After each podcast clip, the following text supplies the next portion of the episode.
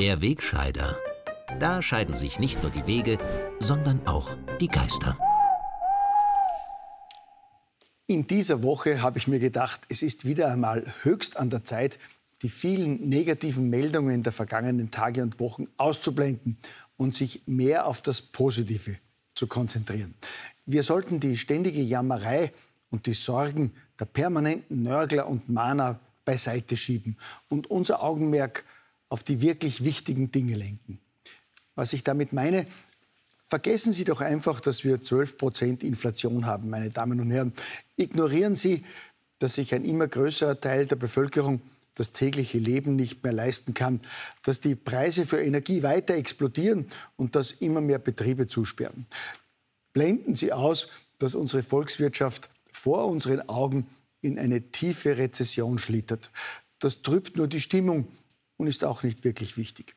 Denn einerseits können wir uns gerade in Österreich und in Deutschland darauf verlassen, dass hier die besten Regierungen aller Zeiten das Beste für uns alle wollen und auch umsetzen.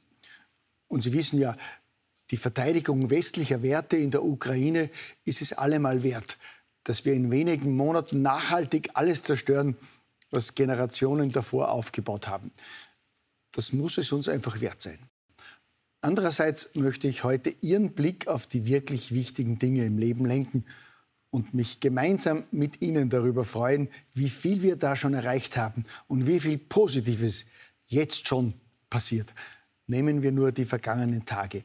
Während nun auch in Graz intelligente und mutige junge Menschen versucht haben, sich mit Superkleber auf einer vielbefahrenen Straße festzukleben und damit für veritable Staus gesorgt haben, die die Umwelt stärker belasten als der dichteste Verkehr, hat sich die globale Elite der Klimaschützer bei der Weltklimakonferenz im ägyptischen Badeort Sharm el-Sheikh im klimatisierten Konferenzraum getroffen, um gemeinsam die aktuellen Klimakatastrophen zu beklagen und festzulegen, dass die weltweit größten Umweltsünder ab sofort zum Umdenken gezwungen werden und dementsprechend bluten müssen.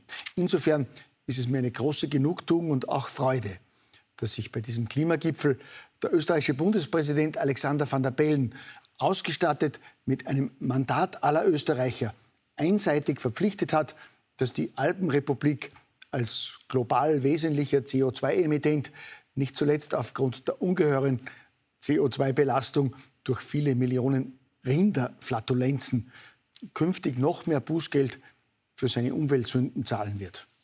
Austria, my home country. Österreich, mein Heimatland, wird seiner Verantwortung dadurch gerecht, dass es sein Budget zur Finanzierung der internationalen Klimapolitik spürbar erhöht. Ist das nicht schön? Unser überparteilicher Bundespräsident verspricht auf der Weltkonferenz der Klimahysteriker und der Klimawandelprofiteure, dass das kleine Österreich das gerade in die schlimmste Wirtschaftskrise der vergangenen Jahrzehnte rutscht, jetzt noch mehr Geld der Steuerzahler für die Finanzierung der internationalen Klimapolitik ausgeben wird. Das Klimaschutzministerium der grünen Sektenführerin Leonore Gewessler werde dafür bis 2026 noch einmal zusätzlich 220 Millionen Euro locker machen. Also natürlich nicht aus dem internen Topf der grünen Kirchensteuer, sondern selbstredend aus dem allgemeinen Steuergeld aller Österreicher.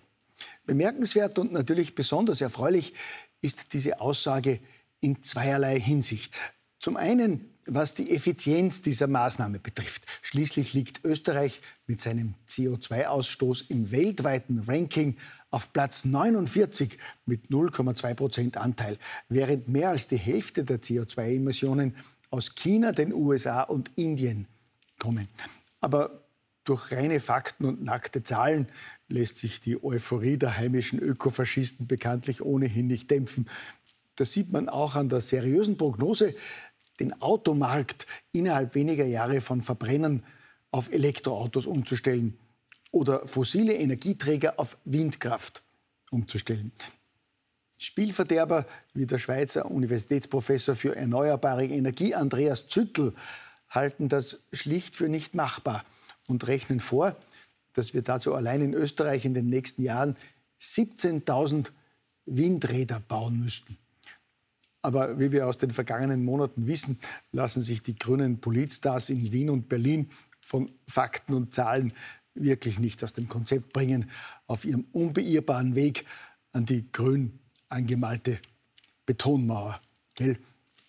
Wirklich wichtig ist in diesen Tagen, dass wir unserer politisch korrekten woken Grundlinie treu bleiben und dementsprechend unsere Narrative ausbauen, die unsere Ideologie, pardon, unserer Haltung als moralisch bessere Menschen entsprechen.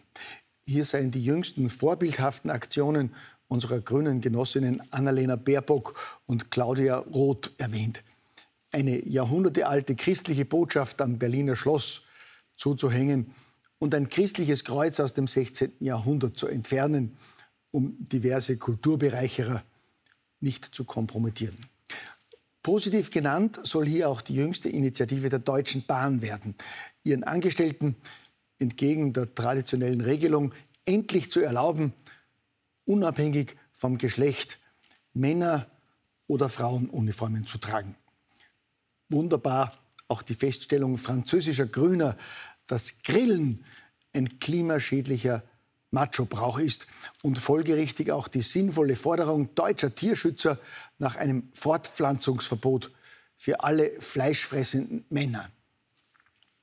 Sie sehen schon, meine Damen und Herren, liebe linksgrün woken Schwestern und Schwesterinnen im Geiste, wir sind auf dem richtigen Weg.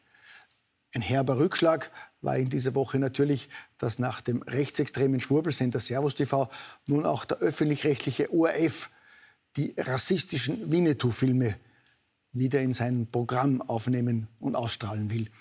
Und ausgerechnet in einer Woche, in der mehrere österreichische Gemeinden das Aufstellen von Zelten für junge männliche Krieger aus Indien, Afghanistan, Syrien und Marokko abgelehnt haben.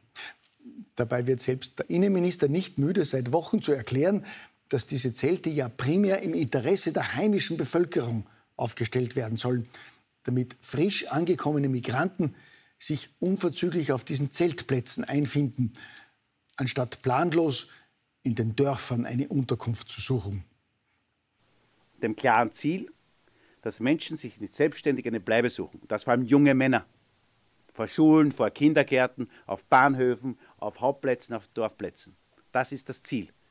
Warum hier Zelte auch genutzt werden. Weil ein Zelt besser ist als ein Baum.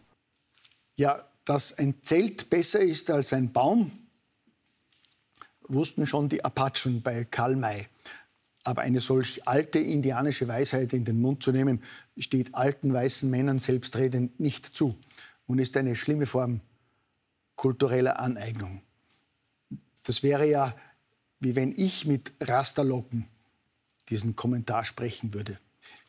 Insofern ist es schon schön, dass wir es jetzt auch geschafft haben, widerspenstige Zeitgenossen pauschal als Faschisten und Rechtsextreme abzustempeln und uns deshalb unangenehmen Themen gar nicht mehr stellen müssen. Bleibt zum Schluss noch die Freude darüber, dass wir es mit Hilfe unserer Gesinnungsgenossen bei der WKSDA jetzt geschafft haben, nach den politischen Säuberungswellen in der Politik nun auch bei den Medien aufzuräumen.